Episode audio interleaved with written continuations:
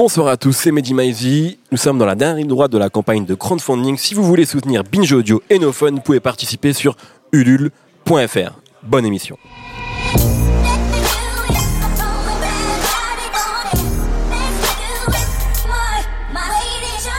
Bonjour, bonsoir à tous, c'est Mehdi Maizy et je suis très très heureux de vous retrouver pour un nouvel épisode de No Fun. Un épisode sous le signe d'un de mes genres cinématographiques préférés, le buddy movie, car oui, on va considérer que c'est un genre à part entière.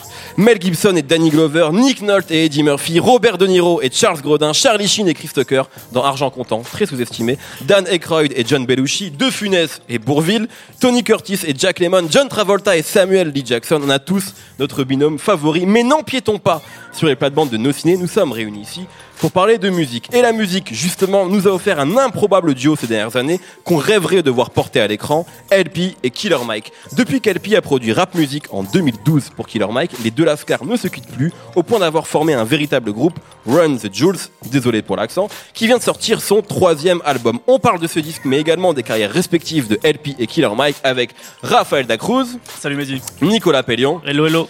et Aurélien Chapuis, a.k.a. le Capitaine Nemo. Salut, salut. Run the Jules dans nos fun, c'est parti. That boy be that. And he be smoking that. And he's smart as a professor. Yes, sir. 25 lighters on dresser. Handle that pressure. Sitting right next to next to next to a book and a gun. The bullet, you better use one. One time for the freedom of speech. Two time for the right to hold heat. Just give to the fifth of the cops in the house. Close your mouth and pray to your Jesus. That's why, cause the devil a lie. So I stay holy and high. Un court extrait du dernier album donc de Run the Jules, sobrement appelé Run the Jules 3, 3. Euh, c'est donc le troisième opus qui a été réalisé finalement en très très peu de temps. hein. C'est un groupe qui s'est formé récemment et qui a été extrêmement productif. On va peut-être commencer par l'actualité chaude. Qu'est-ce que vous avez pensé de ce, ce dernier album, euh, messieurs? Peut-être commencer avec toi, Raphaël. Je sais que ça fait, enfin, t'as suivi depuis le début la formation de ce binôme-là et que tu l'apprécies euh, plutôt pas mal. Ouais, j'aime beaucoup ce duo, d'autant que j'aime, en fait, je suis même ces rappeurs depuis très longtemps Ouais. finalement. Euh, et les voir réunis m'a fait extrêmement plaisir, on en parlera tout à l'heure. Pour, pour parler de ce disque, pour moi, ce troisième album, c'est un peu un aboutissement de tout ce qu'ils ont voulu faire depuis euh, Rap Music, donc l'album de Killer Mike produit par LP en 2012. Euh, D'ailleurs, le morceau que tu viens de passer, pour moi, c'est une parfaite ent- entrée en matière. C'est le premier morceau de l'album, il s'appelle Down, parce que ça sonne à la fois comme une fusion de Fantastic Damage, qui était le premier album solo d'LP sorti en 2002, et euh, Stankonia, donc le, le quatrième album d'Outkast sorti en 2000, sur lequel appa- apparaissait pour la première fois, euh, pour Mike. le grand public, Killer Mike. Il y a cette espèce de de synthé, euh, une espèce d'orgue spatiale comme ça pendant tout le morceau, ça pourrait aussi bien être sur les, deux albums que j'ai cités en fait. Et ça fonctionne très bien. Il y a même ce, refrain, on dirait un alien qui parle, on dirait, on dirait vraiment du Outcast finalement. Euh, il y a ce que, j'ai beaucoup aimé sur cet album, c'est que autant sur les deux premiers, il y a un côté très euh, point dans la gueule en fait, aussi bien au niveau du, rap que, que des prods de, de LP. C'est vraiment des, des trucs, euh, ça tape tout le temps. Il y a plein de bruit, euh, des, des, des caisses claires qui, euh, qui écrasent. Vraiment, ça, ça- t'écrase le tympan. Euh, c'est très bruitiste. Là, il y a, y a un vrai travail sur les arrangements et même les, euh, le, le séquençage de l'album, les transitions entre les morceaux. Euh, sur des morceaux comme, bah, le, le premier morceau Down qui s'enchaîne ensuite avec Talk, to Me. Il y a vraiment une, une transition tout en douceur en fait entre les deux morceaux. Et même il y a le tout dernier morceau de l'album qui s'appelle Report to the Shareholders et Kill Your Masters. Voilà, c'est pareil, il y, a une- transition comme ça, bon, elle est un peu, un peu plus brutale, mais voilà, il y a un vrai travail, je, je trouve, sur le séquençage, sur les arrangements de l'album. Ils viennent de traverser Run, Run the Jews euh, des années politiquement très chargées, notamment avec euh, ces histoires de, de brutalité policière aux États-Unis, et ça, ça a Ils vraiment... avaient, ils avaient fait un, pardon, excuse-moi, ils avaient fait un clip d'ailleurs qui illustrait extrêmement, extrêmement bien ça avec Close your eyes et Voilà. come to fuck, où on voyait un flic blanc euh, pourchasser un noir, un noir américain de manière complètement continue pendant tout le clip. En fait, ça, ça, ça terminait jamais. Ils fi- ils finissaient tous les deux dans le même lit, donc c'était c'était assez drôle. Euh, et en fait, là, euh, pareil, c'est vraiment un aboutissement de toute cette réflexion et de tout, euh, de tous ces événements aux États-Unis. Euh, Il y a notamment euh, un, un triptyque en fait au milieu de l'album avec euh, Don't Get Captured, euh, Thief Screams the Ghost et 2100. Je le dirai en la française parce que Ouais, ouais, t'as- le droit ici, t'as le droit. Franchement, Euh, où en fait voilà il y a, il y a vraiment euh, le premier morceau il parle du phénomène de, gentrifi- de gentrification et d'harcèlement policier. Dans le deuxième morceau il y a un espèce de, de- de scénario apocalyptique dans lequel euh, justement le, euh, les fantômes des bavures policières viennent hanter l'Amérique. Et dans le troisième morceau les deux rappeurs se réveillent et essayent de tirer un peu d'espoir de tout ça finalement.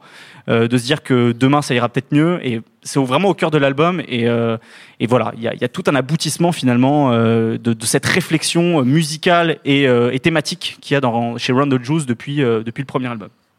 Nemo sur ce, sur ce disque-là bah, Je suis assez d'accord avec euh, Raph. Je trouve que c'est leur album euh, d'aboutissement de ce projet qui est un peu sorti de nulle part. Au départ, c'était un peu une blague.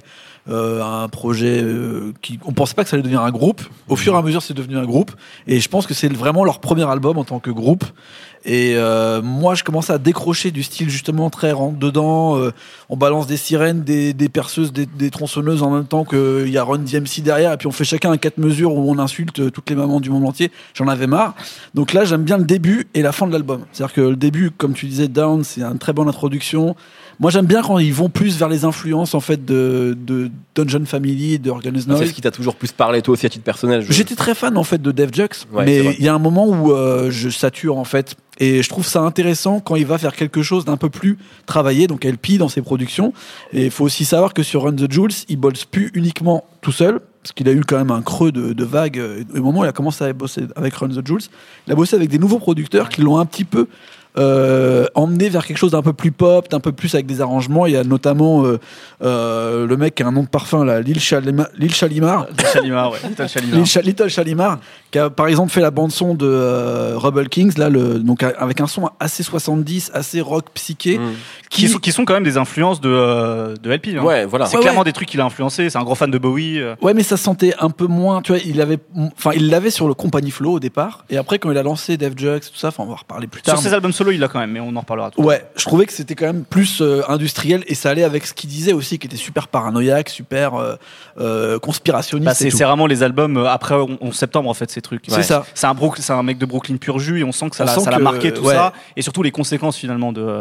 Je suis de- d'accord. du 11 Mais c'est vrai que je trouve que par, par exemple dans Run the Jules, on sent qu'il y a un côté genre bon, on lâche, euh, on lâche les chevaux, on balance les vannes. Maintenant, euh, on va parler que de cul, que de drogue, euh, que de violence. Et de politique aussi. Ouais, mais de la politique qui est un peu mis dans le sens du fun, tu vois, parce que c'est quand même des mecs qui se sont rencontrés euh, dans, dans dans dans un environnement de, de dessin animé, quoi. C'est Adult Swim et Cartoon Network qui les ont mis ensemble, donc ils sont un petit peu là plus pour euh, arriver dans une fin de carrière divertissement aboutissement un peu désabusé de tout ce qu'ils ont pu faire auparavant. Et là, je trouve que Je sur trouve pas du tout désabusé moi. bah, pff, moi je trouve quand même. Mais on peut reparler sur la fin après, tu vois. Je trouve qu'ils sont désabusés parce que ils vont le faire d'une façon euh, des fois qui, qui est euh, euh, facile, tu vois. LP dans une dernière interview il y a pas très longtemps, il a dit genre j'arrêtais pas d'essayer de faire un album qui allait changer la face du monde et qui, essayait- qui, allait marquer en fait les gens. À partir du moment où je me suis dit que j'allais juste faire un bon album et rigoler et euh, parler des dire des conneries, tu vois, euh, bah je me suis rendu compte que tout le monde y trouvait son compte quoi. Et je pense pas qu'il y a 5 ans ou 6 ans, ni Killer Mike ni euh, LP se seraient retrouvés chez Stephen Colbert pour faire un morceau sur Halloween où ils font des blagues en disant genre bien euh, Eh, je suis en train de gérer ta machin puis après Colbert qui fait euh, non peut-être pas enfin tu vois ça ce truc là tout ce genre de truc un peu divertissement c'était Oui, ça- dans l'esprit de Killer Mike pas et dans l'esprit du, du désabusement justement. Bon peut-être que tu peux jouer sur Non, les le- mots le- si t'as envie mais Non mais le terme Ce que je veux est peut-être pas le meilleur, mais en fait ce que tu voulais dire c'est qu'ils ont peut-être aussi, enfin LP de son côté, a arrêté un moment peut-être de, de se prendre la tête. C'est peut-être Ouais, plus ouais. ça. C'est peut-être euh, arrêter de, se- de vouloir effectivement sortir l'album de sa vie à Mais- chaque fois. Et Killer Mike aussi. hein. Moi, je Killer pense Mike ça- aussi. moi je pensais un petit peu pour un mini cynisme tu vois de genre bon c'est bon on a balancé tout ce qu'on pouvait et ça a pas plus fonctionné que ça. Est-ce qu'on va arrêter de se prendre au sérieux et juste faire ce que les gens veulent? C'est-à-dire on passe chez Jimmy Fallon on fait des blagues on fait eh, tout le monde est content et ça marche mieux tu vois. Au final ils ont beaucoup plus de dates ils ont beaucoup plus de festivals ils arrivent à faire des albums qui leur permettent de avoir à mon avis une prise de parole beaucoup plus importante que ceux où- avant où ils étaient Ah oui, beaucoup oui. plus torturés et beaucoup Bah, plus dans leur, façon, dans leur c'est une esprit sorte quoi. de deuxième euh, naissance pour les deux. C'est-à-dire que Tout à LP fait. c'était une figure extrêmement importante de l'indépendance euh, ouais, du rap américain Ouais, indépendant. bien sûr. Killer Mike c'était une, une figure extrêmement importante, Du mais Sud. qui a jamais vrai du sud, Non. d'une certaine forme de rap politique. On a beaucoup parlé que c'était le nouveau Ice Cube dans les années 2000, etc. Parce qu'il y avait ce truc, euh, ce rap coup de poing et, et politisé. Et Richie et Outkast d'une certaine manière. Mais voilà, au final c'était les connaisseurs de rap qui connaissaient à la fois LP et, euh, et Killer Mike. Nico peut-être sur euh, sur l'album, mais peut-être plus largement sur In the Jules. Euh, moi j'en ai marre déjà de Run the Jules, déjà c'est l'info, j'en peux plus. Et pourtant, euh, je suis d'accord avec ce que disait Raph, c'est que c'est leur meilleur album en fait. Ouais. Euh, mais ce qui est intéressant, c'est as marre? T'as l'impression qu'ils sont en train de tirer sur la corde? En fait parce que je trouve que ce qui est fort euh, dans Run the Jules, c'est la complémentarité entre les deux, les personnages. Et je vraiment, moi, je le prends. On a appelé l'émission euh, Buddy Movie. Je le prends comme un film, Run the Jules. Ah ouais, c'est ça. Et euh, Mais Pour moi, c'est une saga. On, là, on est- Ouais. on est sur une vraie trilogie de ça. cinéma. Quoi. Et euh, ce qui me fait marrer, ce que j'aime bien, c'est d'avoir euh, d'un côté euh, Killer Mike euh, qui euh, voilà, qui raconte euh, qui va décapiter euh, Hillary Clinton. Enfin, il le dit pas, il dit pas ça, mais bon, il pense très fort. Euh, Ouais, et qui se prend pour un regarde. espèce de, de catcheur de film de zombies. en c'est ça, Euh, voilà. Ouais, ouais. Et de l'autre. LP euh, qui est là, il y a un, un truc qui revient un peu dans cet album-là, c'est en gros, il, il rappe du point de vue d'un mec qui est allé dans le futur, mais qui s'est trompé un peu de timeline, donc il se retrouve dans un futur alternatif, un peu comme Marty MyFly quand il arrive euh, là où Biff Tannen euh, et euh, Donald Trump, il- tu veux il- dire Donald Trump, ouais. Que deux trois fois il fait référence à ça, donc il- Ouais. il y a, il y a ce personnage, un peu un univers de comics en fait. Ouais, il dit, à un moment, il dit euh, que, Science-fiction, en fait. que, que le diable euh, a, du, a de l'auto-bronzant et euh, une perruque sur la tête. Ouais, c'est ça. Et euh, en fait, si ça avait été juste un comics, ça aurait été génial. Mais là, le problème, c'est que c'est pas un comics, c'est pas un buddy movie, c'est un album. Et le truc qui m'embête, et c'est depuis, depuis toujours avec Run the Jules, euh, c'est que tu, il parle beaucoup de d'émeutes, euh, de, de révolte, etc. Mais il suffit pas de dire les mots pour faire de la musique de, de révolte. Tu sais, je sais pas, il faut un truc qui te pète les tympans, qui te fasse trembler le, le corps, Ah, etc. quand même. Et ben non, moi ça me, je trouve ça mou en fait, Run the Jules. Ah ouais? Ouais. Je trouve que s'il y a du bruit, mais il y a pas les sensations, tu vois. Ça me soulève pas, tu vois. Parce que tu vois, moi, c'est marrant. Euh, moi, par exemple, pour rebondir sur ce que tu viens de dire, je suis pas de la génération Run DMC, Public Enemy, etc. Pour moi, il y avait une sorte d'urgence permanente dans cette, dans cette musique-là, euh, que j'appréciais pour des raisons, voilà, parce que je trouvais que c'était intéressant, mais qui m'a jamais parlé parce que musicalement, ça me, ça, ça voilà, c'était juste pas ma génération, je pense, en termes de prod et que le rap a beaucoup évolué depuis. Et je trouve que dans Run the Jules, moi, je retrouve, euh, ce qui, ce qui avait, à mon avis, d'intéressant à l'époque dans ces groupes-là, c'est-à-dire ce côté Ah ouais. urgence, etc. Et qui, à mon avis, est, est bien fait, Ouais, qui, à si mon avis, est une des références. C'est complètement euh, la référence. Et y compris dans ce que soulevait Nemo, dans le côté euh, un peu un peu comique, c'est-à-dire que Public Enemy, il y avait Ouais, il y avait Ouais, Flav, que- qui faisait Flavor blagues. Et euh, moi, quand j'écoute, euh, en fait, quand t'écoutes Welcome to the Terrordome, par exemple, de Public Enemy, bah ouais, t'as envie de casser des voitures, tu vois. Enfin, euh, moi, je fais pas parce que généralement, je vais me faire engueuler.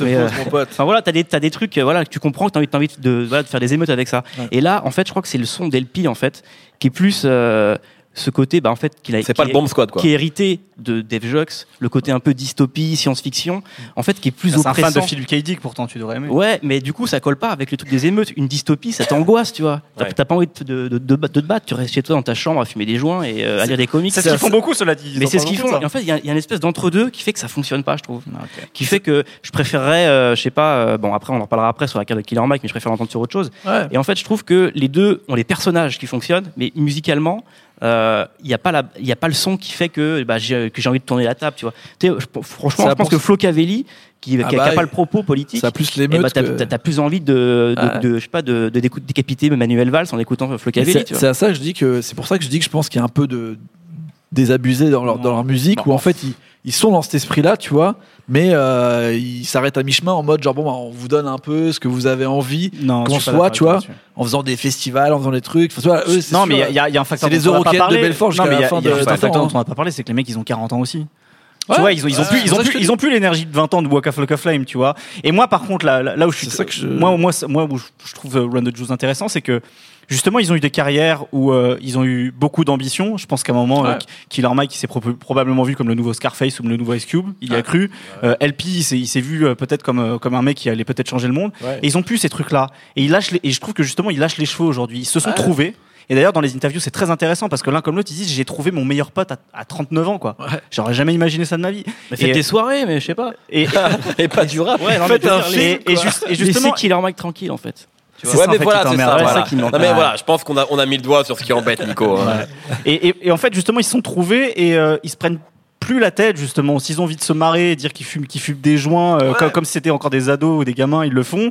Et s'ils ont envie de, de- de parler de politique, et, euh, ils le font, euh, à mon avis, très bien aussi sur cet album, ils le font, ils se prennent pas la tête, en fait.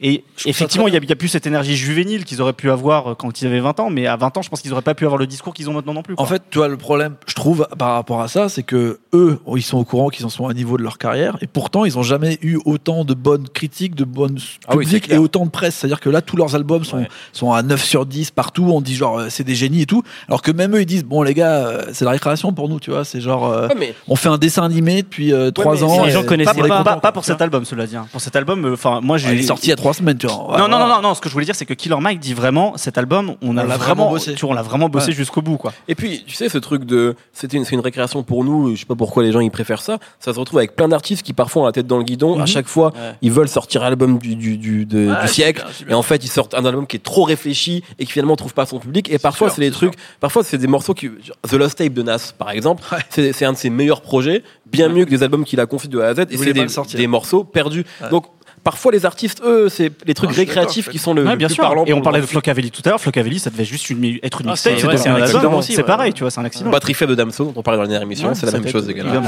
Euh, merci beaucoup. On va parler un petit peu d'LP et de Killer Mike et de leur Ah. carrière respective. Bunches and bunches, punches is thrown into your frontless. Oodles and noodles, bang bullets at suckers' noodles. Last album voodoo, proved that we was fucking brutal. I'm talking crazy, half past the clock is cuckoo. You rappers doodoo, baby shit, just basic boo boo. I'm talking Musa, my money. Il y a quelque chose qu'on n'a pas dit sur le dernier album de Run the Jules. Il y a quand même un grand couplet de Danny Brown sur le Incroyable. morceau Hey le Kids. Boumaillé. Donc voilà, il faut quand même le dire. Il y a, une- il y a, il y a Danny Il y a- Brown il y a et, rarement, Trina, il y a rare- et Trina pour un refrain seulement sur l'autre morceau. Il y a rarement des mauvais couplets de Danny Brown. Et un final, quand même, le dernier couplet De Zach de la Rocha. C'est Zach de la Rocha qui peut donc amener, à mon avis, quelque chose sur la suite. Euh, Peut-être commençons avec Killer Mike, qui est un rappeur extrêmement important, qui a sorti des albums euh, tout aussi importants. Euh, Nico, je donnais la parole. Qu'est- Qu'est-ce que tu as envie de dire sur Killer Je Mike suis bouillant là. non mais euh, En quoi il est important? En fait, il avait déjà ce côté politique qui est aujourd'hui. oui, toujours. Et euh, ses meilleurs albums, pour moi, c'est ceux qu'il a fait avant de rencontrer LP. Euh, en fait, il avait, il y a un, je pense qu'il y a une anecdote qui résume bien euh, la position qu'a euh, Killer Mike au sein de ce qu'on appelle la Dungeon Family, euh, c'est-à-dire l'espèce de, de grande famille euh, qui réunit Outkast, Goody Mob, Future, etc. Lui fait partie un peu des, des hyper réalistes de la Dungeon Family, c'est-à-dire il est pas comme André et, c'est- et tous ces mecs-là, il est plus comme Big, Big Boy. Boy. C'est les mecs du terre-terre entre guillemets, les mecs qui sont euh, là, qui ont les pieds sur terre quoi. Et euh, en fait, Big Boy et, euh, et Killer Mike, il y a quelques années, c'était pour, c'était un noir américain qui avait assassiné un flic et qui, était, qui avait été inculpé et condamné à mort pour ça. Et il y avait eu, c'était en 2009, je crois, il y avait eu des, des, des manifestations aux États-Unis sous le slogan évidemment. Je crois que c'était Troy Davis, le gars. Troy Davis est Ah ouais. innocent, Ouais. tu vois. Et Killer Mike et Big Boy, ils avaient dit non les gars, faut pas que ce soit ça le slogan. On s'en fout qu'il soit innocent, on s'en fout de sa culpabilité. C'est un des nôtres. Il faut, il que ce soit free the guy, il faut le libérer, tu vois. Parce que derrière lui, il y a tout un symbole de tous les noirs qui sont enfermés, etc. Donc en fait, il y avait toujours ce côté de on laisse personne derrière. Et euh, ça se ressent peut-être dans sa musique, puisque lui, il avait il faisait de la musique politique, c'est-à-dire il y avait un côté toujours politique, sociologique sur lui, sur les gens comme lui dans sa musique. Et il voulait pas se débarrasser de sa culture avec. Parce que souvent, la culture du Sud, on va on l'oppose dans le rap à, euh, au rap politique. C'est-à-dire, on dit que c'est un truc vrai. d'ignorant, tu vois, que les mecs qui parlent de caisse et de, de soul food, c'est euh, c'est des, débiles- des débiles mentaux. Lui, il disait non, moi je veux garder ça avec moi. Et dans sa musique, il y avait. euh, en fait, il traînait avec Jeezy, T.I., Gucci Mane. Il rappait euh, sur des trucs de sa culture, c'est-à-dire les trucs hyper soul de la Bible Bet, tout le truc du Sud euh, très croyant. Il y avait euh, les trompettes, la DJ Toomp, euh, donc les trucs, les trucs du Sud aussi. Notamment sur son premier album, I Pledge Allegiance to the Grind. Et ça, ces deux albums-là, enfin, il y en a eu trois, mais les deux premiers, ils Mmh, sont, ils sont sont vraiment excellents. C'est-à-dire qu'il y, y avait ce côté, eh ben, si vous voulez mon message, il faut que vous acceptiez de prendre ma culture avec. C'est-à-dire, moi, je viens du Sud, et euh, donc je fais pas du boom bap ou, euh, ou des trucs très new-yorkais. J'ai le droit d'être politique en faisant euh, de la musique country, des trucs inspirés d'un label qui s'appelle Suave House, par exemple, avec Able MJJ, qui sont pareil des, du gangsta rap du Sud, et qui sont des mecs qui pouvaient être être engagés en fait en faisant, ce rap là et il arrivait en fait à être un espèce d'ice cube comme on disait tout à l'heure avec le- les mêmes sonorités qu'on retrouvait chez Jeezy et T.I. Ouais, ouais. Et en fait, il le fait, super le fait qu'il ait ces, ces sonorités, c'est pour ça que les gens écoutaient pas ses disques, je pense. Ouais. Qu'il était boudé par aujourd'hui les médias qui encensent Run the Jules parce qu'il a changé de son et que du coup ils se sont dit tiens, Killer Mike en fait c'est intéressant. Et puis maintenant, il a avaient même, euh, LP qui est quand même été un chouchou des médias hype, etc. sûr, depuis le début exactement, des années 2000. exactement, ouais. Et souvent, les as médias hype sont new-yorkais en plus, donc. Exactement. euh, Et du coup, c'est pour ça que j'ai du mal avec Run the Jules, c'est- que finalement, Killer Mike, il a dû se débarrasser de ce qui était un peu son étendard, de dire non, moi je viens avec tous mes potes, c'est-à-dire je laisse personne derrière, même les, hors-la-loi, parce que s'ils sont hors-la-loi, c'est c'est parce que c'est comme ça, tu vois, et que voilà, il faut sauver tout le monde, en fait. Et par exemple, il a ce morceau qui est son meilleur morceau, que c'est God in the Building. Genre qui est sur un espèce de truc, on a l'impression qu'il rappe dans une église, euh, il est possédé par Dieu, tu vois. En fait, il t'explique que le sud c'est l'enfer, que les, gens vivent dans la bouche de l'enfer, que c'est terrible, mais qu'en même temps, et eh ben, si Jésus descend sur terre, et eh ben, c'est parmi nous qui marchera, parce que nous, on est les bons et les méchants c'est les autres, tu vois. Donc voilà, même si le mec il est dealer, c'est en fait c'est pas de sa faute entre guillemets, c'est un peu ça mmh. l'idée. Et euh, il a perdu ça, je trouve. Non, je suis pas d'accord. En vendant son truc avec Run the Jewel, je pense qu'il a perdu la culture sud. je pense que c'est le la, critique qui essaye de d'occulter en fait cette culture sudiste. Mais quand, quand tu écoutes son propos et quand tu écoutes euh, euh, sa manière de rapper, sa musique, mec. non non, et sa musique, enfin son propos, sa musique, tout en fait, je trouve pas qu'il occulte ça du tout. Je pense que c'est la critique justement euh, new-yorkaise, très hype, pitchfork, etc. qui qui mettent un peu ça de côté finalement et qui en font comme si c'était un accident, tu vois, un, un, mec qui rappe avec un peu un accent d'Atlanta, mais finalement ça aurait pu être un des nôtres, tu vois, un rappeur new-yorkais quoi. Je, je trouve qu'il y a d'ailleurs dans, dans un des morceaux de l'album à un moment, il, rappe et chante en même temps, on dirait presque Pimsy. Vraiment, je pense qu'il a, il a, il le garde ce truc-là. Ouais, mais euh, dans les prods, c'est important. ah oui, par contre, dans les prods, ça c'est certain. Mais après, par contre, dans les prods, c'est l'intérêt d'une collaboration aussi. Ouais, et, encore, et, après quand même dans les prods, euh, si on écoute les, albums d'LP et les albums de Run the Jewels, je pense que LP il a vraiment trouvé la patte Run the Jewels. C'est-à-dire que ça ressemble pas du tout, ou pas du tout. Faut peut-être pas exagérer non plus, mais c'est grâce à Chalimar, ça. C'est grâce au parfum. C'est grâce au parfum. je pense qu'il a vraiment trouvé une patte en fait. Donc toi, tu es, très sensible parce que tu es un grand fan de Killer Mike. Je pense que des mecs qui ont beaucoup aimé LP, ils doivent peut-être avoir le, même, euh, le même euh, questionnement que toi, c'est-à-dire qu'ils doivent se dire, euh, hmm. ouais, LP, en fait, je préférais, je préférais aussi quand il faisait des trucs complètement dystopiques, rap new-yorkais dégueulasse. T'as l'impression que la prod elle a traîné dans la boue, dans une boue nucléaire, tu vois. Là, enfin, Là, je, trouve que je trouve que il y, a, quand même un truc différent aussi. Par rapport au rapport de force, ça ressemble quand même plus à la musique d'LP qu'à la musique de Killer Mike, Run the Jewels.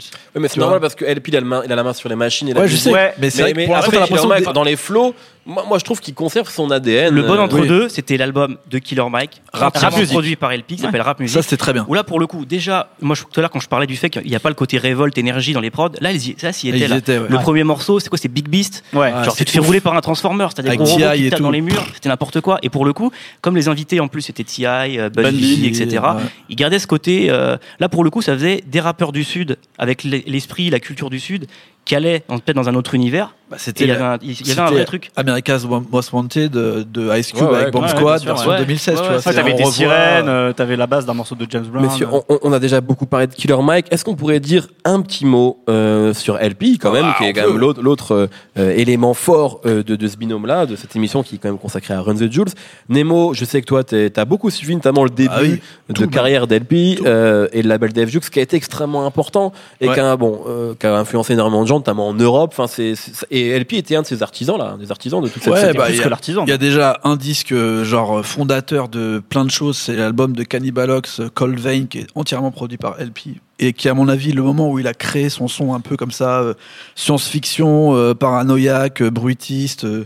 Euh, on fait des bruits avec des trucs bizarres, genre on met des il œufs dans des erreurs des machines pour faire de la musique. Ouais, voilà. Assez inaudible, il faut bien le dire. Non, non, non franchement. C'est très mélodieux. En plus, sur cet album, il y a beaucoup de morceaux qui sont finalement des morceaux de rap normaux, mais c'est à ce moment-là où les gens se sont dit, oh là, qu'est-ce qu'il fait le mec? Euh, Il appuie sur des boutons en même temps, il, fait cuire un œuf, on sait pas ce qui se passe, c'est bizarre. Mais après, euh, derrière, il y a aussi un album qu'il faut pas oublier sur Def Jux, c'est le premier album de Cage sorti chez Def Jux, Hell's Winter, qui à mon avis aussi. En fait, LP, il a jamais réussi à faire son meilleur album. La Fantastic euh, Damage a été important à l'époque. Hein. Non, c'est chiant. ah, moi, je, ah, moi, je trouve ça horrible. Tu réécoutes maintenant Moi, moi, si je peux faire moi mon, mon, En fait, ce qui se passe. Moi, je vais faire ma confession sur euh, Dev Jux. Moi, je détestais. Vraiment. J'ai trouvé ça, j'avais vraiment beaucoup, beaucoup de mal. Et notamment avec les prods d'LP, notamment avec Fantastic Damage, qui pour moi, je l'appelais Brain Damage, moi. Tu vois, euh, ça, ça me faisait extrêmement mal. Mais par contre, c'est vrai que ça a été important. Et à l'époque, à l'époque, ça a été un petit choc quand même. Non, ça a été plus important. En fait, je pense qu'à chaque fois, LP, c'est ce qu'il dit d'ailleurs par rapport à sa carrière, il a essayé de faire un album important après avoir fait une pièce importante avec un autre groupe. Cannibalox, Vane, c'était genre ça a changé la musique pour plein de gens. Après, il fait Fantastic Damage, c'est euh, Vane en moins bien parce qu'il rappe moins bien que Cannibalox et c'est pas la même vision, c'est un petit peu moins intéressant, tu vois. Il y a plein de pistes, mais tu le réécoutes maintenant, t'as envie de mourir. Il y a des morceaux de 8 morceaux. Faut, je le réécoute aujourd'hui. Il y a des morceaux avec de 8 minutes avec 50 rappeurs, on a rien à foutre. Franchement, c'est pas terrible. Après, t'as l'album de Cage, Hell's Winter, qui est exceptionnel où il est exécutif producteur et d'ailleurs il produit pas tout et c'est intéressant parce qu'il y a vraiment tout le panel de Cage c'est là que tu vois que Cage aurait pu devenir Eminem que ça a foiré parce qu'à la place il a rencontré Chia la bouffe et qu'ils ont ils sont partis en sucette. Ça, ça a foiré. Et derrière il fait I Sleep When, euh, When You're Dead que je trouve exceptionnel, Ouais, mais qui est pareil, un album de, de transition qu'il a fait, qu'on voit, il s'est dit, oh, Cage, Else Winter, ça a fonctionné, c'est peut-être mon meilleur album de production, je fais derrière celui-là, c'est un peu moins bien. Après, il y a Kamutao, qui était son meilleur pote, avec qui il produisait beaucoup, qui meurt, et il se retrouve à faire un album, euh, finalement, de dépression, et finalement, après, il rencontre euh, Killer Mike, qui est un peu sa renaissance, après avoir mis, en fait, Dave Jux à la poubelle, alors que Dave Jux, faut quand même dire, que euh, c'est euh, son bébé, c'est un mec qui était chez Rocus, qui avait tout avec Compagnie Flow pour devenir euh, la nouvelle star, pour devenir Mos Def, pour devenir tout ce que tu veux. Et il dit, je veux être indépendant as fuck. J'en ai rien à foutre de vos conneries. Je veux même pas de Rocus, et qui était quand même pas un label, euh, c'était pas une major, hein, c'était Ouais, pas ouais, Universal. C'est Rocus, il dit, je vous encule, je veux faire mon truc tout seul, je vais faire Definitive Jux, on va, on va rapper sur, euh, sur des bruits de robots, et on va vous parler de la science-fiction, on va vous raconter des livres de Kadik en 8 minutes 12 avec euh, un, un prêtre et, et des, des mecs bizarres, très bizarres, qui prennent beaucoup de drogue. Donc euh, il a mis toute cette partie à la poubelle et après il a fait Run the Jules. Donc, moi, LP, c'est c'est quasi inespéré en fait ce qui se passe pour lui. Euh, encore plus que Killer Mike, je trouve que Killer Mike, de toute façon, il aurait continué avec T.I., avec Jeezy, c'est quand même un mec qui était Mm, mm, installé. C'est là où je suis pas d'accord avec toi. LP, en vrai, euh, c'était un artiste maudit, tu vois. En 2010-12, s'il faisait pas ça, à part les mecs de New York qui nous font croire ici en France que ça cartonne, Non, personne n'en a rien à mais, foutre. mais, je, mais je pense que LP et Killer Mike, si s'étaient pas rencontrés, l'un et l'autre, je pense pas qu'ils se- ils seraient, quelque part aujourd'hui. Tu vois, tu, tu, tu rappelais que, que LP, euh, il a porté un peu de Def Jux tout, seul sur son dos, Ouais. tu vois.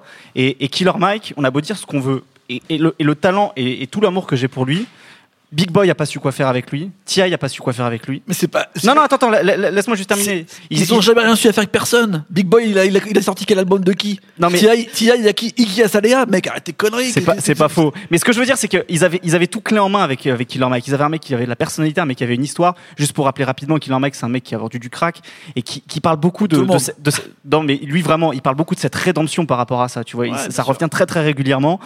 Euh, avec, avec ce côté très politique de Killer Mike. Ils avaient tout clé en main avec ce mec. Ils ont pas réussi à en, fa- à en faire, je, je dis pas une star, mais vraiment un, un, un, un, un- un rappeur avec un album important ou ce que tu veux, tu vois. On reparle de Killer Mike. Parle de. Non, non, mais d'accord, Pledge 2, il a, il a fait tout seul. Tu vois ce que je veux dire C'est qu'il l'a fait tout seul. C'est des mecs qui ont toujours été tout seuls.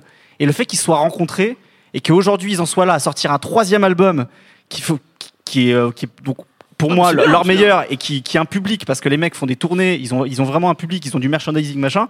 C'est c'est inespéré pour les deux. Pour moi encore, Ah c'est ouais, vraiment des, ça très bien. les deux sont des Et, survivants. et puis la réalité, c'est quand même qu'ils ont aujourd'hui, voilà, c'est quand même les albums qui ont eu le plus de succès critique Ouais. et public, Ouais. qui leur permet de tourner. C'est un peu, tu vois, c'est finalement, c'est un petit peu comme quand Silo fait Niers Barclay, tu vois. Dans un registre Exactement. complètement Non, différent. bah oui, non, mais tu vois, c'est il exactement perd- ça. Exactement Eh ben, je suis content de vous faire plaisir. bravo. Mais il perd, euh, il, il perd le, le- voilà, c'est plus Goody Mob.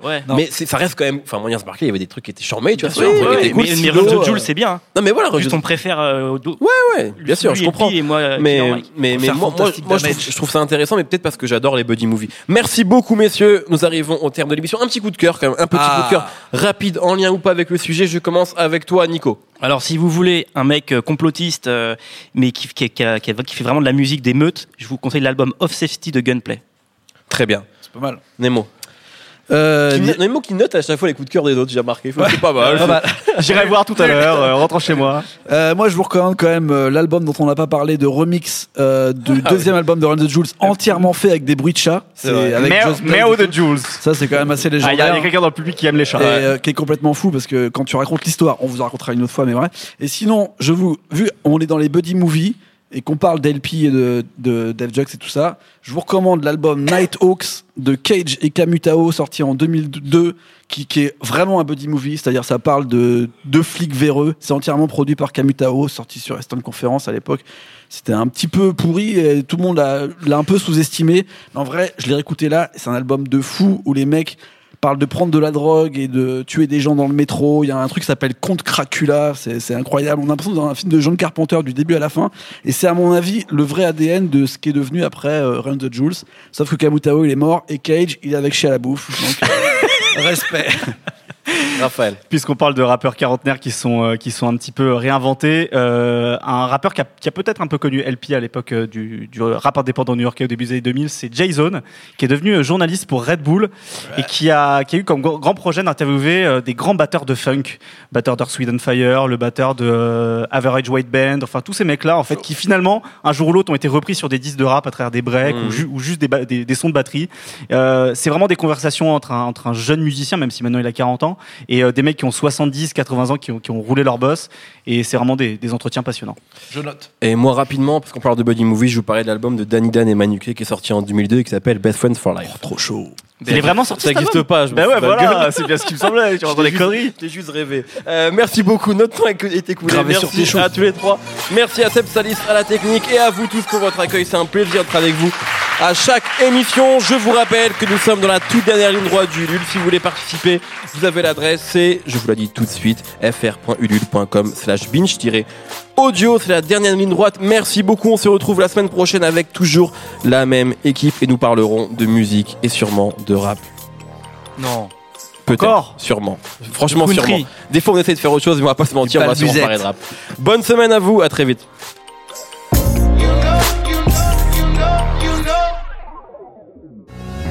Salut, c'est Thomas Rozek, vous venez d'écouter nos fun. Je vous invite à enchaîner avec nos ciné où on cause cinéma, série, grandeur et désespoir de ce qu'on peut voir sur petit et grand écran. On parle fort, mais on a bon cœur. Ça s'appelle Nos ciné, c'est un podcast du réseau Binge